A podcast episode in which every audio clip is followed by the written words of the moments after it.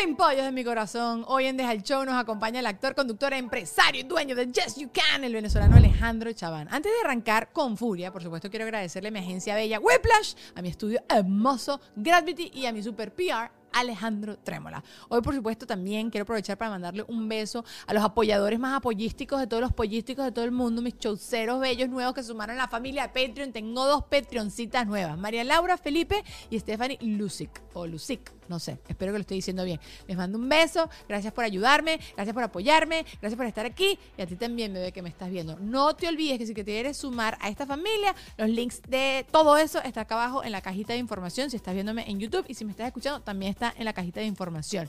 Súmate porque todos los lunes estamos en vivo y lo que quiero es que se convierta en una conversación. Sasa, un chateo, una cosa, taca tú. Ya no voy a hablar más y vamos a ver el episodio.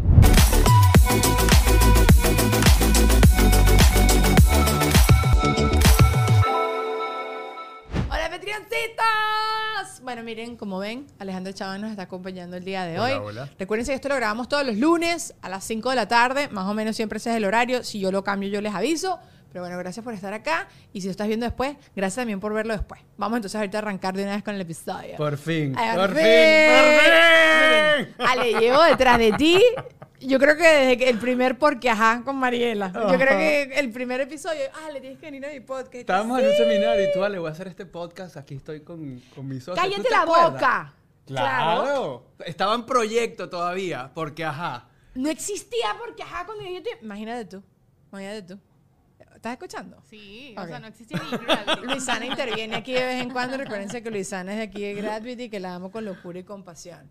Cállate la boca. Imagínate tú. Entonces habrán pasado, ¿qué? ¿Tres años? ¿Cuánto tiempo hice? Exacto, tú tienes aquí ya como dos, casi tres años. o sea, que en promedio hace tiempo. Sí, Qué claro, porque yo me acuerdo que estábamos en un seminario de Tony Robbins Ajá. y Dani estaba ahí, se sentó al lado mío y me dice, Ale, voy a hacer este programa. Mira, aquí estoy con mi socio, estoy haciendo el seminario y vamos a hacer esta vaina juntos. ¡Qué vergüenza, chaván! ¡Qué vergüenza! No importa, está bien. Eso es que el- el- la vida aquí en Miami, el otro día yo estaba hablando de esto en el carro. Yo no sé qué pasó. Yo no sé si yo en Venezuela tenía más tiempo. Lo que pasa es que tú te viniste para acá, para Estados Unidos, hace muchísimo Hace más. mucho más tiempo, sí. ¿Tú te viniste cuánto tiempo? ¿Ya te, te sabes la cuenta? Tengo 22 años ya aquí. Cállate la boca. Te voy a decir todo el episodio, cállate la boca, aparentemente. ¡Tanto! ¿Ya, eres más, ¿Ya eres más gringo que venezolano? Ya tengo más tiempo acá que lo que tuve en Venezuela, claro. Yo me vine carajito. Ok, ¿y te sientes ya más, más de acá? O sea, ahorita, ¿dónde es tu casa? Acá. Miami, acá, ya es tu casa. Sí, sí, sí. Más que Los Ángeles y todo, que cuando Sí, estuviste en Los Ángeles. Sí, tú sabes que yo Sí. Los Ángeles me gusta, pero tengo como un trago amargo de las cosas que Bueno, pasé que, por no, allá. es que tu, tu boom Maximus fue acá Sí, también después. Entonces, sí. obviamente, a donde uno está con, consentidito y sabrosito, obviamente. Sí, Los Ángeles, es que Los Ángeles es fregado. Es duro. Los Ángeles es fregado. Pero ok, y ahorita con todo lo que ha pasado después de la pandemia, de todos los castings que son todo vía Zoom y todas estas cosas y no sé qué, ¿piensas que Los Ángeles sería más fácil si te- uno se fuera hoy en día? ¿O piensas que es igual de complicado? Oye, yo creo que con toda la apertura que ha habido con los latinos, los hispanos, Sí. no, como que yo creo que sí puede haber mucho más chance que lo que había en el momento que yo me fui. Yo me fui del 2008, del 2004 al 2008. 2009 me regresé para acá, para Miami. Y era, era súper diferente todo. O sea, uno venía de Miami, de obviamente el mundo de las telenovelas Ajá, ajá. Y todo eso. Y llegabas allá y nadie tenía idea que era Univisión, que era Telemundo. O sea, es un, es un mundo totalmente diferente. Yo creo que ahora los canales Hay latinos y uno, uno ha puesto como ya la huella y ellos realmente están prestando la atención. Así que todo el trabajo que ustedes tienen es gracias a Chabán o yo.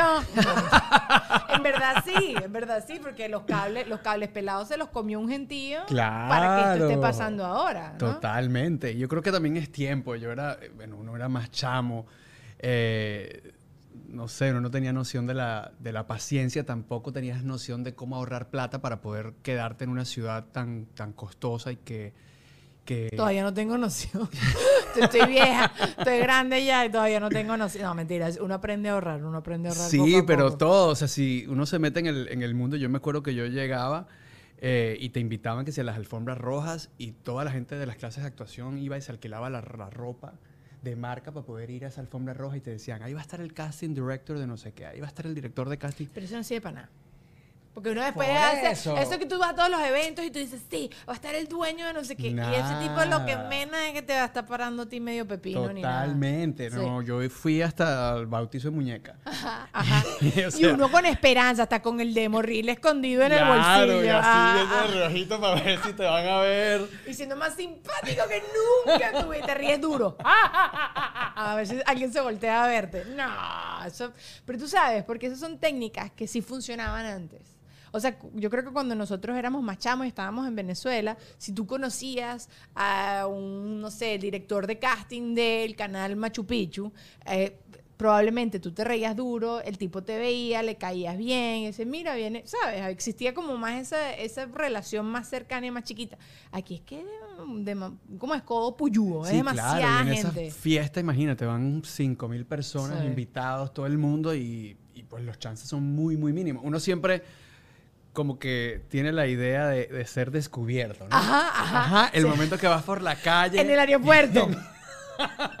Cuando te quitas los zapatos lo haces con estilo. Sí, sí, No, sí, sí, sí, sí. Ajá. Que se te va a acercar un director de casting y te eres tú el personaje. Yo estaba escribiendo el personaje para ti. Yo siempre, cuando estaba en Los Ángeles, eh, desde que llegué, eh, estaba escribiendo el, el remake de I Love Lucy. Ok. Porque yo me encantaba I Love Lucy y Hagámoslo, siempre yo decía, dale, yo, yo- puedo hacer sí. Ricky Ricardo. Ok. Y cuando llegaba a las audiciones me decían, oh my God, you sound like Ricky Ricardo. Y yo, Ok. Coño, yo no sé si me están insultando. yo no sé si ellos me están insultando Es verdad. o esto es algo bueno. Pero pues siempre tuve la ilusión y yo decía, si hacen el remake cuando yo audicione, yo lo voy a hacer. La tenías un poco fregada ahorita con Javier Bardem No, y Nicole. Kidman. Un po- es una cosita. 20 años después, además, 15 años Exacto. después. sí. Bueno, cállate, lo nominaron a él al Oscar. A ella creo que no. O sí, no me acuerdo y tal, no sé qué. Pero bueno, ¿tienes eso todavía guardado? No, no, no, no, no. ¿Por qué no? No sé, yo creo Hace que la tu parte versión de- en español. De I Love Lucy en español. No sé. Sí, yo creo que son etapas, son sueños. Yo me acuerdo que me reunía con el grupo de amigos míos de actuación y escribíamos el libreto, hicimos el capítulo 1 y cómo lo íbamos a negociar y uno pues hace el pilot y toda la cosa. Y yo creo que la vida te va llevando por diferentes... diferentes... Los sueños cambian. Sí, ¿verdad? Las sí, etapas sí, se cumplen, los sueños cambian. Y nada, después me regresé a Miami y la historia fue completamente diferente a lo que yo... Y somos ricos, millonarios, vencedores y exitosos. Yes. No, vale. Es, es demasiado chévere. A mí, bueno, tu historia a mí me parece súper chévere. Pero ya tú has hablado mucho de eso. Y estábamos hablando de eso un poquito también fuera de cámara. Que esto no es una entrevista, esto es para hablar tontería. Y yo quiero que tú hables de cosas que no has hablado nunca. Por ejemplo, tú padeciste de sobrenombres cuando eras chiquito. Uf, Sí. muchos. Yo, por ejemplo, yo era Dillaca la Yaca, Dillacomió, Dillacomi, por mi apellido, Eh, obviamente. No, imagínate, el mío arepa con todo. Ah, porque tú eras gordito, claro, claro, eh, claro. Teta de perra. Oh my God. eh, o sea, let's get real. ¿Pero a eh, mal o, o era echa- eran tus amigos echando broma? ¿Qué pasó? ¿Sabes? ¿O era siempre bullying chimbo? Bueno, es que el venezolano tenemos un, un- como un humor bien, bien particular, Mm, creo yo. No sé si los otros países lo tienen, pero uno como venezolano tiene como un humor bien particular. Obviamente ellos lo decían con jodedera, Ajá. pero a mí me caía Sí te como una bomba. Obviamente, porque está todos los demás chamos en la cancha y de repente rebotando, ajá, y yo corría, corría, entonces claro, llega un momento que para ellos era cruel. jodedera, pero para mí no. Yo más no, bien- yo no quiero hablar más de esto. Qué feo, ¿no? Yo más bien los días de educación física a mí me daba dolor de pierna, dolor de barriga. Trataba de que me, no, me falcié el pie la vez pasada. Todas las todo excusas que no te ir. tengo yo. La, la que Claro. te tengo yo hoy en día para no ir al gimnasio. Claro, no, imagínate, eso era... No, pero por lo menos tenías algún sobrenombre divertido. Algo que no fuera bullying. No sé. No. No. Ay, estúpido. Gente estúpida que creció con Alejandro. Los odio a todos horrible. Me, me dañaron, me dañaron el podcast y la echadora de broma. Pues claro, yo, que- yo me acuerdo cuando yo era pequeña estaba de moda la marca esta Arnett. Entonces me decían Daniel Arnett porque mi segundo nombre es Arnett. ¿Sabes? Como Dillaca la yaca, de comió, la como todas esas cosas. Ladilla, por la como, entonces que yo era una Ok, ladilla. ok, ok. ¿Sabes? Pero no, era. No, no, no, no, a me mí hizo. era Shamu. No, no, no, no, no. eh, ya, no quiero hablar más de. No quiero, no quiero más No empieces porque lloro. No, no, no, no, no, cállate. No, porque gracias también a todo eso, tú eres lo que eres hoy. O sea, eso que te dice la gente de, de, de tu dolor del pasado, tus tragedias del pasado te convierten en la persona. Pero tú sacaste una marca de, Sí. de- de suplementos y de cosas, y un pocotón de broma, estás ahorita de rechupete, entonces all I do is win-win. ¿ok? Sí, sí, sí, sí. Yo creo que por, o sea, coño, después de tanto tiempo, tanta terapia, tanta, tanta seminario que hemos hecho, yo creo que uno empieza a convertir todos esos obstáculos y esos traumas en, en oportunidades, ¿no? Y yo me acuerdo que en uno de los, de los seminarios con Tony Robbins, él decía, eh, culpa responsablemente, blame responsibly. Ok. Eh, y en unos ejercicios que yo tenía tratando de, de culpar a papá y a mamá por diferentes cosas que uno tiene de niño, los culpaba por no haber estado conmigo, porque pues yo engordé gracias a que mi papá, en mi mente, ¿no? No estuvo presente como yo quería, etcétera, etcétera. Y él me trató de, de coachar de diferentes maneras. Me decía, blame responsibly.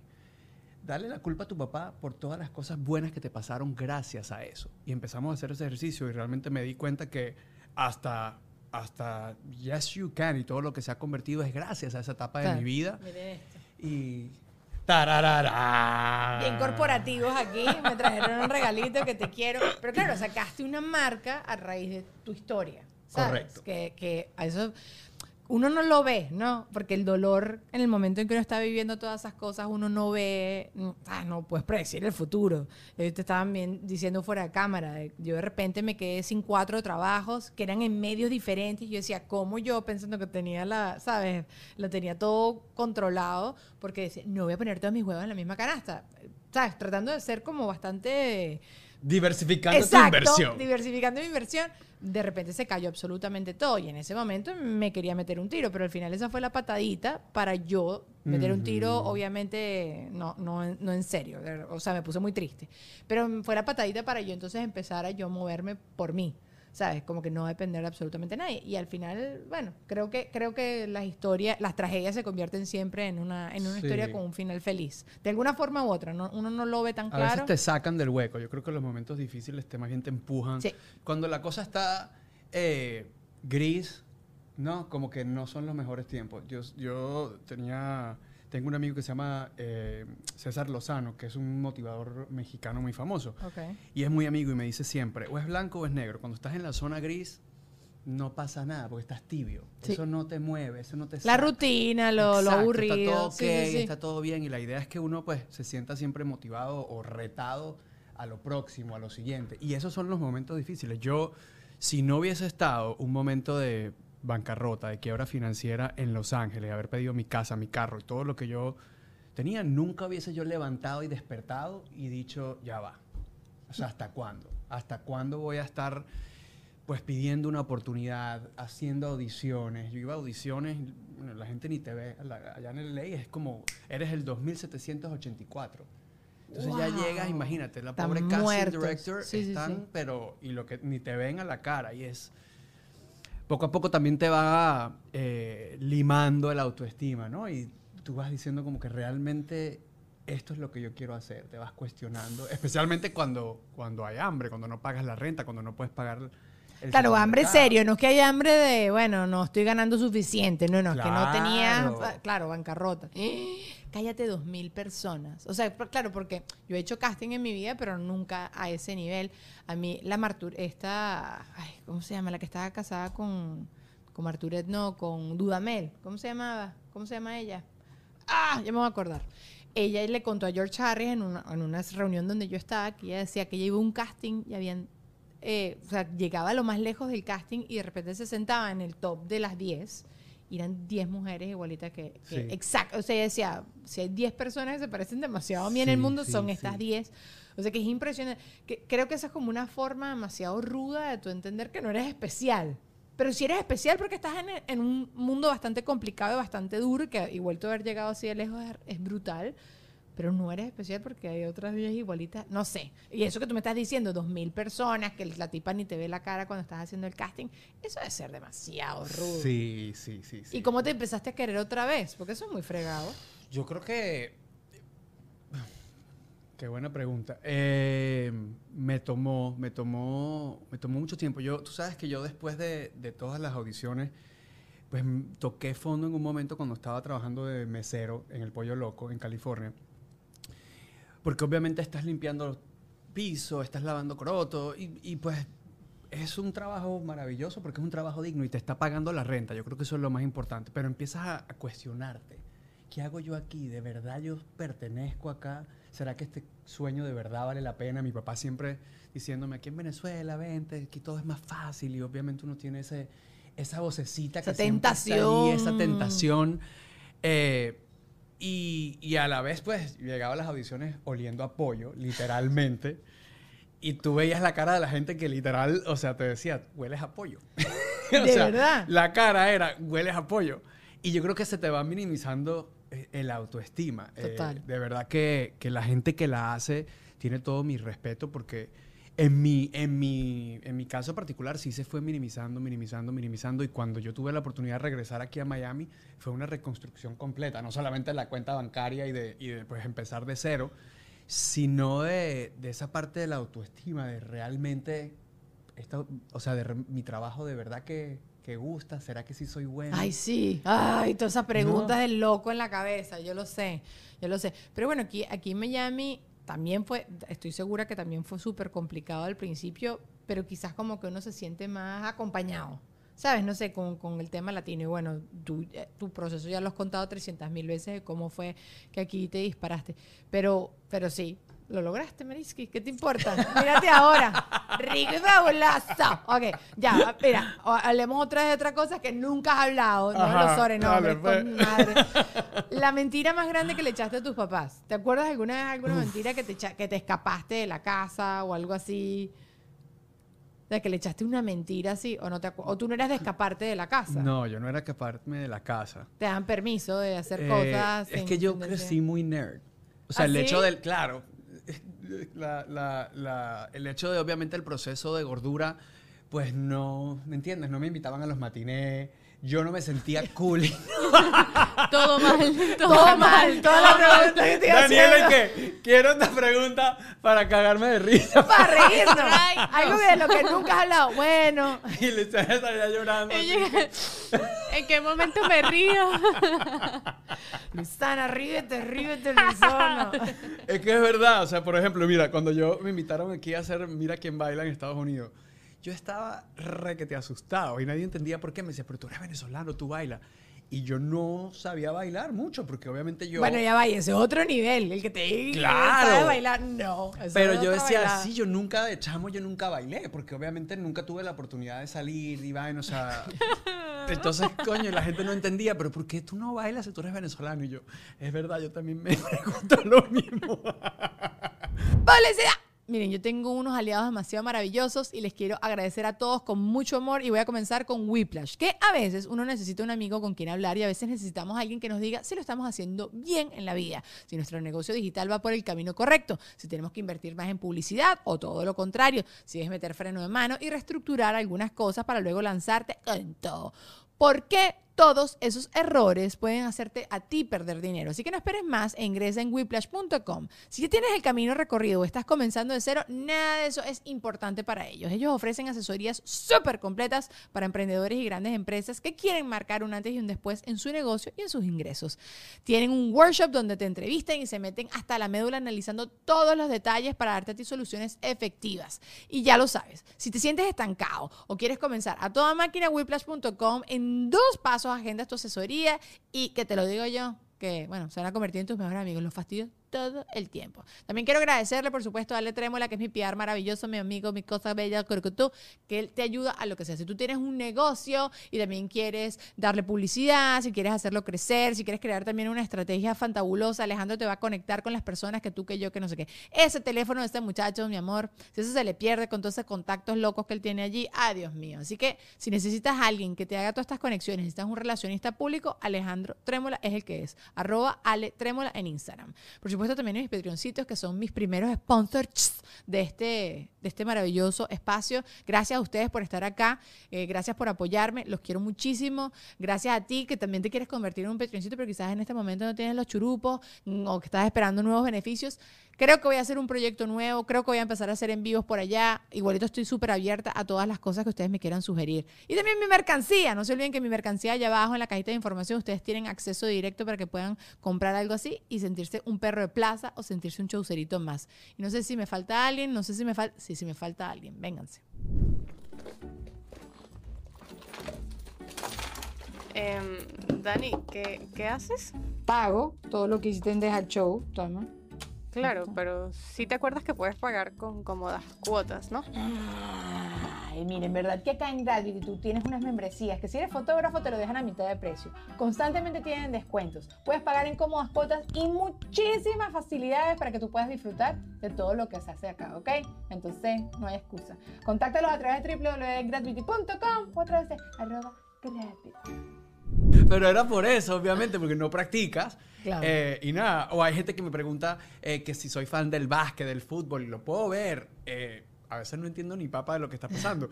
pero tampoco, o sea, no, nunca hice sports de niño porque. No tienes ese link emocional con el Exacto, deporte. exacto. Entiendo. Ok, no Entonces- hablemos nada de tu infancia. hablemos del futuro. Hablemos No, mentira. Pero es que sí, es tu historia está completamente todo ligado con eso. Igualito no te acuerdas entonces de ninguna. Oye, algo compraste sin decirle. Sí, eh.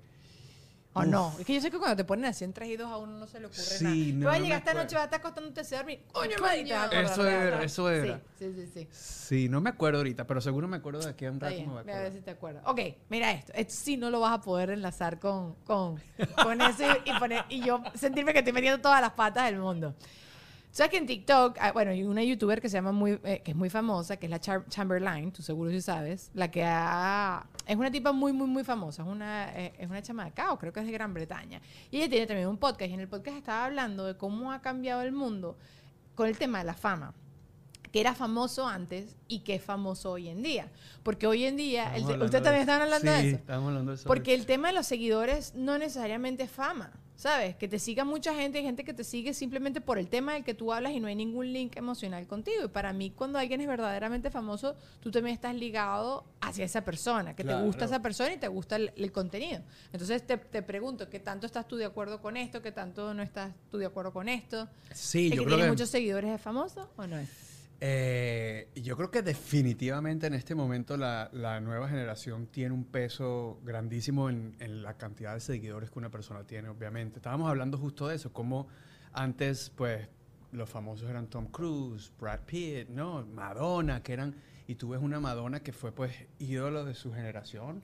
Pero se puso esas nalgas y yo no sé qué pasó. Que, que- pero tiene, cuando tú ves la cantidad de seguidores, no está de la mano de lo- del De impacto nivel, mundial claro. que tuvo, Claro, del claro, impacto que tuvo en, en tantas cosas generacionales. Y tú Sí. dices, no sé cuántos seguidores tiene, debe tener 10, 12, 15, pero obviamente, exacto, con Cardi B, que tiene ciento y tantos y acaba de nacer de alguna forma, es alguien muy nuevo, muy fresco. Entonces tú dices, wow, ¿no? O, o alguien con muchísimo talento. Bueno, yo me acuerdo perfecto esto que tú estás diciendo. Sacó Paul McCartney, Kanye West y Rihanna una canción. De Seconds to Wild and- ¿Sabes cuál es esa? Whatever, sacaron me una canción. el, yo no encantó canto. el canto. ajá. Y la gente decía, ¿quién es ese viejo? Y yo, ¡oh! Era Paul Paul McCartney, McCartney, de los claro. Beatles. Yo- o sea, yo sin infartar. Pero claro, es porque las generaciones nuevas no tienen, como nosotros, con- le habremos dicho alguna vez a nuestro papá, ¿quién es ese viejo? Claro. Y que, oh, tú que no sabes quién es Cher, qué sé yo. Todo el mundo sabe quién es Cher. Y si no sabes quién es Cher, no me hables más. Dani, ¿quién es Cher? No, no, no, no. Bueno, porque estos son generación más pequeña. Son so sí, Yo le- le- hace pregunta. poco le dije a mi sobrina, vamos a ver a J-Lo, no sé qué, te compré el ticket. Y ella, no, I'm fine. Y yo, ¿perdón? J-Lo. Y ella, no, that's fine, no. No tenía interés, pues, o sea, Claro. no es de su generación, entonces Y es normal. no conecta. Y uno, como un baño de agua, porque obviamente ya yo estoy a punto de cumplir 41. Ay, no, es horrible. Ah. ¿No te pasa ahorita que ves los premios y te dices, ¿y quién es ese? ¡Claro! Ah, Ay, no, Billie. Eilish el otro día, la chama esta está súper pegada. Y la primera vez que la vi no tenía idea quién era. Y obviamente cuando escuchas la música La sabes ubicas inmediato, sí, sí, sí. Claro. Pero ahí está el- la brecha generacio- generacional. Pero yo creo que sí, yo creo que en esta época, lo estábamos hablando también de la cantidad de gente que está en TikTok que no... O sea, no tienes idea. Exacto, y no tienen un contenido específico, porque hay gente obviamente que tiene diferentes contenidos, pero esta gente baila y bailan buenísimo y por eso tienen millones de seguidores.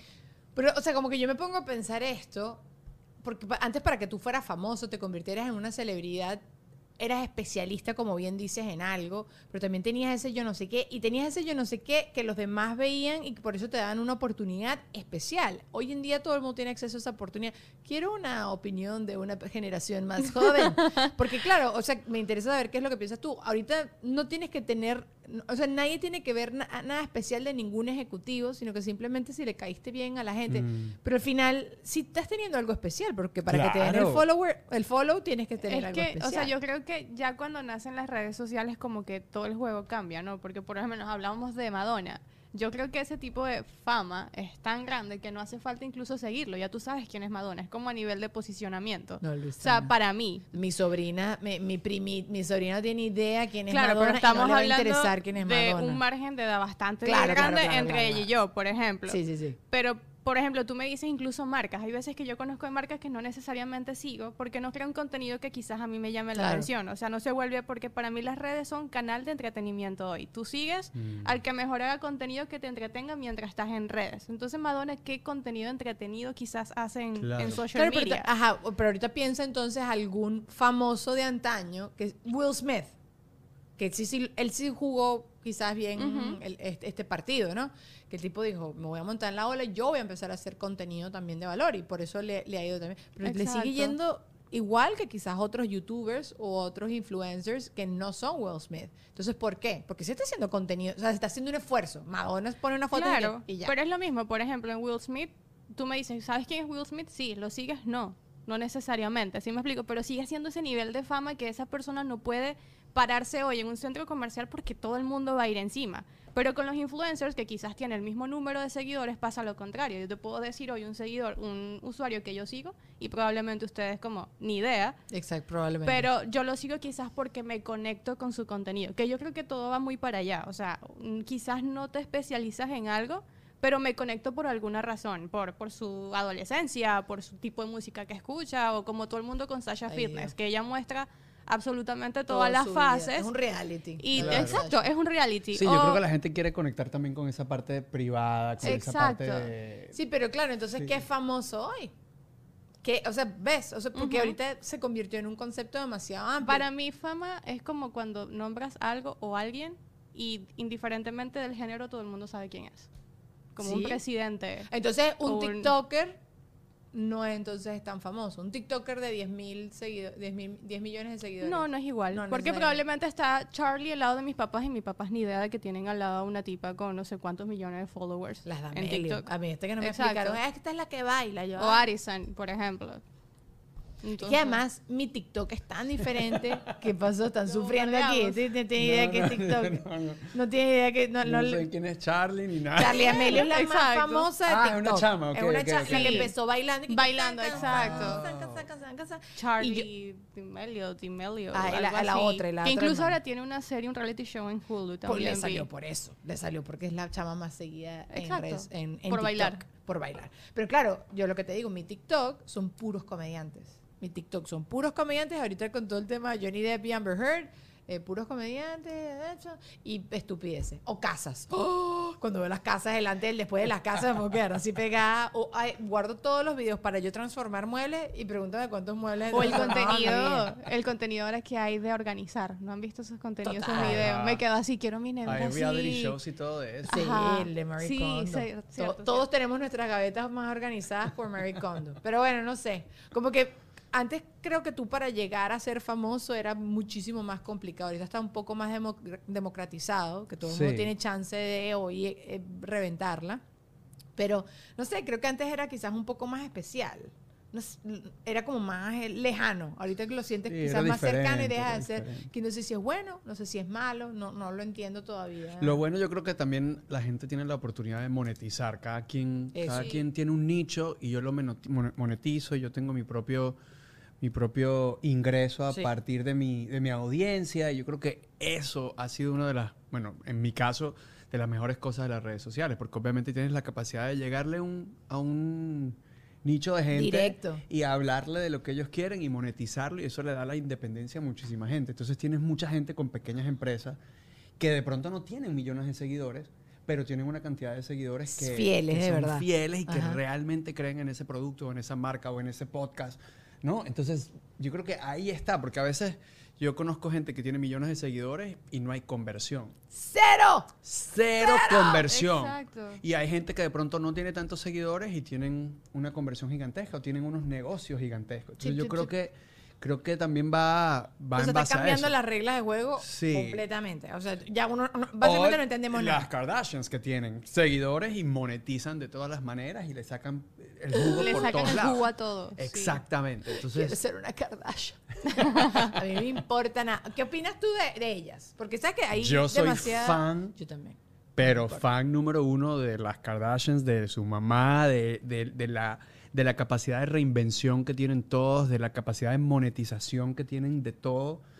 Eh, y también la capacidad de, de, de dejarle saber al mundo de que no te define lo que hayas hecho en el pasado, no te define quién fuiste hace cinco años. Si tuviste un sex tape, bueno, mala leche, como decimos nosotros en buen criollo, vas a la página y saca lo mejor de eso. Y yo creo que O eso ya, es lo mejor que sí. tiene eso, o sea, el- el- que tienen ellas o lo que lo que lo que Le podemos aprender. le pues, podemos aprender. Claro, no te define quién fuiste en el pasado. Pudiste haber cometido un millón de errores y puedes reinventarte, puedes pasar la página, puedes escribir un nuevo libro. Y yo creo que ese es el mensaje para toda la gente que nos está escuchando, para nosotros, que ellas día a día nos están dejando es, ¿sabes qué? La regué, no estuvo bien, sí estuvo bien, cualquiera tu, tu opinión, pero, pero yo voy a reinventarme y voy a hacer algo diferente. Brother, la están partiendo a todo nivel. Y yo te voy a decir algo, ya lo he dicho aquí 1500 veces. Kim Kardashian, todo lo que hace, o sea, los productos que ella ha sacado, todo lo que ella ha hecho. Ahorita me eh, veo el reality de ellos, pero así como de fondo, ¿sabes? Porque eso no es un programa para sentarte así y verlo con popcorn porque necesita demasiada atención. Ah, ¿no? Cero. No. lo siento, pero no. Quizás tú sí lo haces así, yo no. No, no, siempre estoy doblando la ropa, pintándome las uñas o hablando por teléfono, ¿sabes? Cosas así. Y la tipa, la, la Kim Kardashian ahorita está en verdad haciendo todo para graduarse de abogada. Y Claro. graduarse aquí abogado es bastante fregado. Creo que la sí. chama no he llegado a esa parte. Creo que no lo logra. Creo que no puede presentar más nunca el, el minibar. No sé si lo logró. No sé qué, cómo es la cosa. Pero como que la tipa todo el tiempo es como un escalón más. Me quiero ver mejor. Las tipas se operan y todo lo que te da la gana. Porque esa es la crítica también mayor. Se operan y todo lo que te da la gana. Pero también está, las ves haciendo ejercicio. Porque está bien que uno complemente la vida. Yo soy pro complemente. Se opérese si usted se quiere operar, pero también haga ejercicio y sea saludable y haga toda su cuestión, ¿no? Eh, y ves las casas y ves, el- si ves el- los primeros episodios de lo que fueron ellas en un principio y lo que son hoy en día, es brutal la evolución. Y algo que yo creo que, que tú y yo lo hemos visto por la cantidad de tiempo que uno tiene en los medios y, y el equipo que está también aquí detrás de cámaras también, la capacidad de sostenerse, porque hay mucha gente Total. de reality shows que la hace y pasan las tres temporadas y son los más 100%, famosos del sí. Y en MTV, cuando era la buena época de MTV o E! Entertainment. ¿Tú te o- acuerdas Nick Lachey con Jessica Simpson? Claro. Fueron de los primeros realities de O la vida. Snooki, de ¿te acuerdas? Total. Eso, o sea, son Total. revelaciones que suceden en el momento y no hay capacidad de mantenerse. Y estas personas no solamente tienen, no sé, 20 seasons, sino que se han convertido eso en su negocio. Agarren datos. Claro, entonces yo creo que, que eso es lo, por ejemplo, lo que yo, lo que yo me lo que le en saca, que le yo saca lo saco, positivo. claro. Sí, pues a mí todas las otras cosas como que, por ejemplo, ahorita a Kim la- le dieron hasta por el todo porque la chama dijo que se puso una dieta súper loca para poder entrar en el vestido, de. Marilyn Monroe. Y la criticaron de qué ejemplo le estás dando tú a las muchachas, de que tu único motivo en esta vida es estar flaca para entrar a un vestido. Y yo digo, yo me quiero ver eh, para mi boda bella y flaca y hago, o sea, hago un esfuerzo más grande con mi régimen alimenticio para verme lo mejor posible y estar lo mejor posible y quizás me acostumbre a comer así. ¿Sabes? ¿Por qué las critican a ella? Me parece demasiado chévere que tú tengas un motivo tan claro que Y te que todos a lo hacemos. Yo tenía la boda de Francisca y un mes antes yo hice mi detox y comencé porque me quería ver sano, porque quería estar... Claro, obviamente. Entonces llega Ay. un momento que tú lo hacemos todos. Yo creo que ellas lo que lo- la diferencia es que ellas se favorecen una y otra vez Claro. de que todos estemos hablando de Ah. ellas porque obviamente juegan con el algoritmo y mientras más sabemos que ya Instagram nos está escuchando todo el día Ah. o no, nos está viendo y cual- mientras más hablemos de alguien y mientras más le demos likes Más a esas cosas, tiene. obviamente más, más Ay. relevancia tienen. Entonces es un ganar-ganar para ellas en todo momento. Yo quiero ser Kardashian, ya lo dije. Por lo que veo tú también. Mira, hace poquito aquí en Estados Unidos se creó el debate de si habían más ojos o piernas en el mundo. ¿Cómo es la vaina? ¿Hay más ojos o piernas en el mundo? Pues ojos, ¿no? ¿Por No qué? sé. Bueno, La gente puede per- haber perdido un ojo, o puedes haber perdido una pierna, o puedes haber perdido dos piernas. Sí, de que puedes perder todo, puedes perder Ajá, todo. Pero es- es, como más probable que sea más por piernas que por ojo, ¿no? No sé, esas son cosas que nunca vamos a poder Sí, responder, y que vamos pero a me hacer- gusta ver tu, tu, O sea, yo lo digo es como en probabilidades de accidentes es más probable Bueno, que si quizás... contamos a los perritos van a haber más piernas, porque Ajá, normalmente hay ajá, cuatro. Exacto, los animales. cuatro. No, yo no he visto animales con cuatro ojos. Pero perritos y. No sé, las ¿sabes? arañas, las moscas, Los elefantes, todos insectos. tienen cuatro patas. Entonces sí, se- La araña lo insecto. Esta, esta, ah, Ah, dice, patas son patas y piernas, es verdad. patas son patas y piernas son Mira piernas. Que cómo es diferente una pata que una pierna. Bueno, pero son paticas, son piernitas. Déjate tu cosa. Bueno, no sé, no sé, pero bueno, me, me dio, me dio muchísima risa. ¿Y si hay más ruedas o puertas en el mundo? Ajá, ¿qué pasó, Dougie? No, puede que rueda porque, o sea, hay, hay veces que hay tres carros por casa, ¿no? Entonces hay Ujú. más ruedas. Además el carro tiene puerta. Pero tú Ah. sabes hay cuánto existen hay puertas en el mundo. Es más, la Tierra debe tener puertas en sus diferentes capas, hundidas de Bienvenidos Mesopotamia. a Multiverso. Ajá, ajá, ajá. A ver, Douglas, ¿estás googleando? No Los estás carros haciendo. tienen puerta, exacto. ¿Tú también haciendo crees trampa puerta? acá. Yo creo que la gente de su casa está haciendo Claro, pero un Google carro ahí. tiene cuatro, bueno, depende.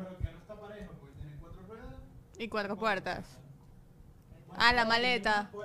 Por la No, pero ¿y si tiene nada más? No, ¿y si es Ah, un carro mira. dos puertas? ¿Y si es un Serían carro dos tres- puertas? Sería tres con la maleta. Tres puertas y cuatro ruedas. Chúpalo.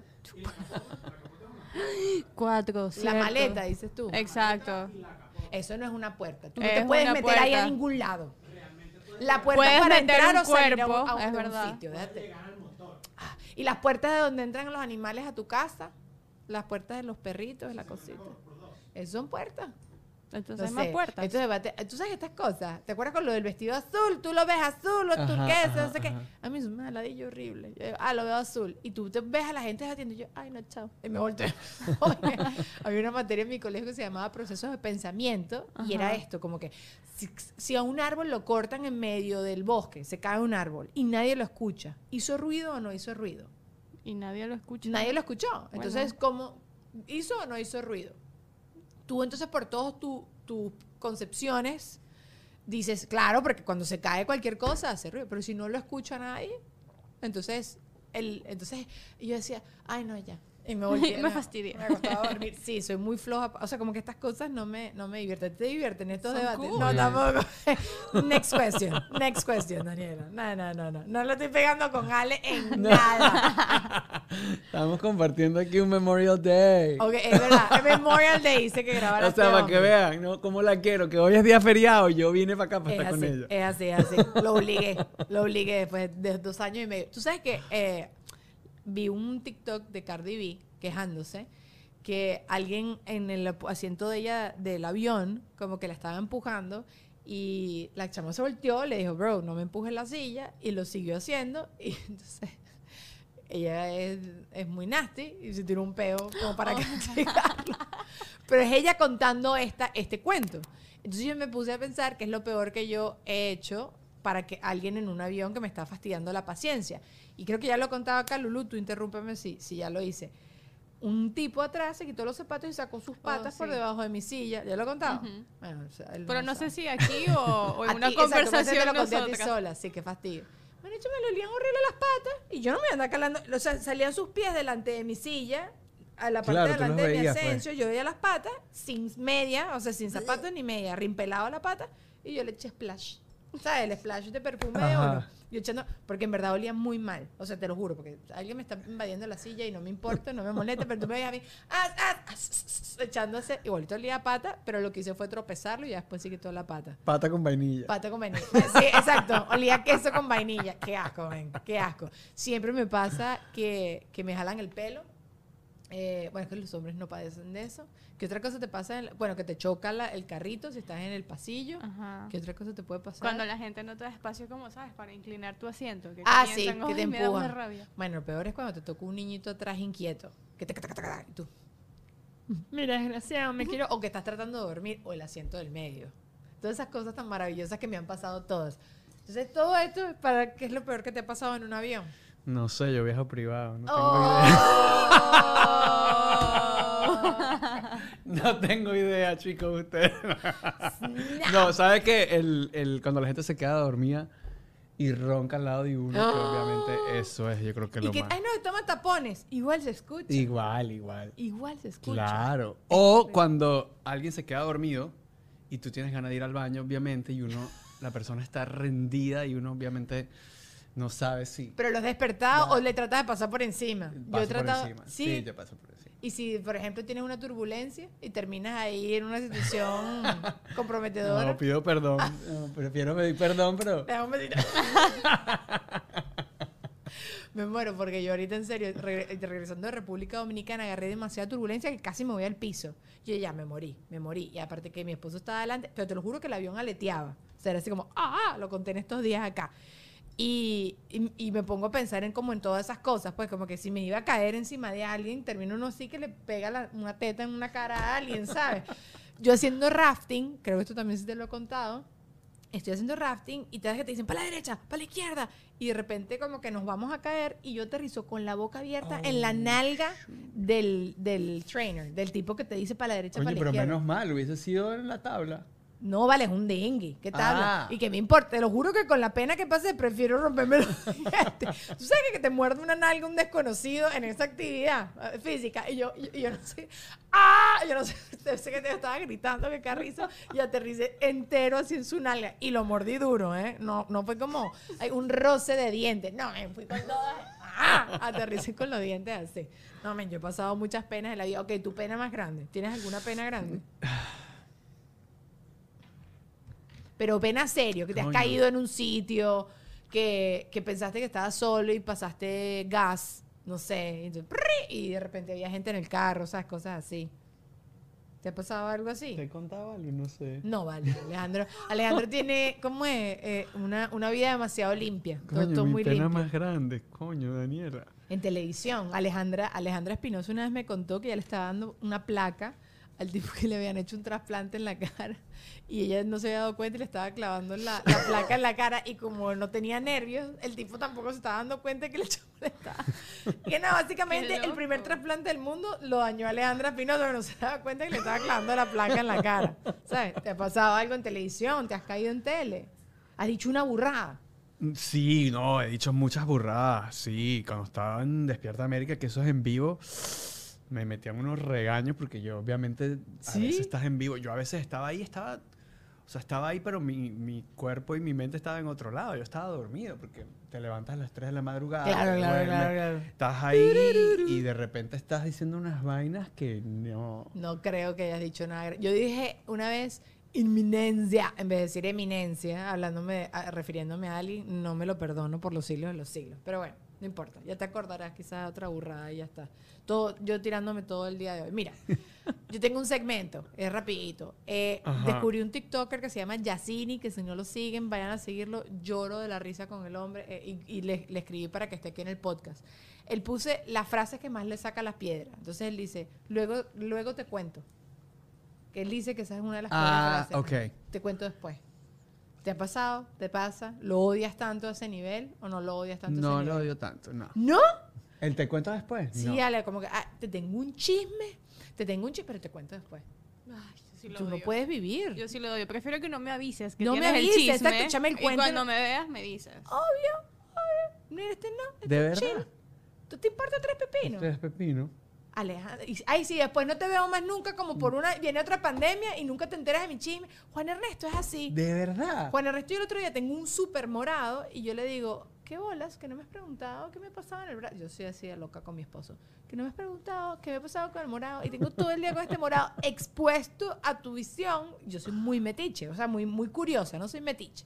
Y él me dice, bueno, cuéntame yo. No. Y el carajo se acostó a dormir y ya. Tú me dices a Pensé mí, que te ibas a hablar y que yo por pensé que favor, me iba a por hablar, favor. claro. No me habló. Nada, se acostó ya a dormir como si nada. Y este desgraciado, tú también corres así por lo que veo. Yo creo. O sea, como que te cuento después, ah, ok, como que... Ay, ¿qué es esta cochina? Debe ser que tú eres como mucho más, menos imprudente que yo. Creo que van por ahí más los tiros. Bueno, está bien. Te puedo pedir un favor. Te puedo pedir un favor. ¿Qué? ¿Te fastidia tanto? Ay, Eh, sí. ¿Qué? Me dice que no le importa. Ah. Frase que, te- que me da mucha la- que le da ladilla a Yacini, que yo estoy de acuerdo. Te puedo pedir un favor. ¿Sabes? Todavía no sé qué favor me vas a pedir, quizás no quiero hacerte el favor, entonces pídeme primero el favor y después me dices si lo puedo hacer o Claro. no. No comprometerte. Yo antes. siempre le digo a la gente, depende. Así, de una. Claro. Ah, no se Claro, no, imagínate comprometerme una vaina. Yo soy, no, yo soy súper... ¿Sí? O sea, si yo digo una vaina, tengo que cumplirla. Igualmente con la hora, eso sí soy Así. una ladilla. Ok, es más ladilla la gente que llega muy temprano, la gente que llega tarde. Porque Para tarde mí, ya la es gente tarde. que llega tarde. Sí. Ah, sí, pero si llegaste tarde cinco minutos, es igual de No, grave que alguien que llegó igual. 20 minutos. Un minuto, o sea, si dice 7, siete, eh, tú tienes que estar ahí a las mí, 6.45. pues, yo en estos días estaba pensando en eso, porque me ha pasado aquí en el podcast que llegó un- eh, una amiga, Fanny o Tati, fue Fanny.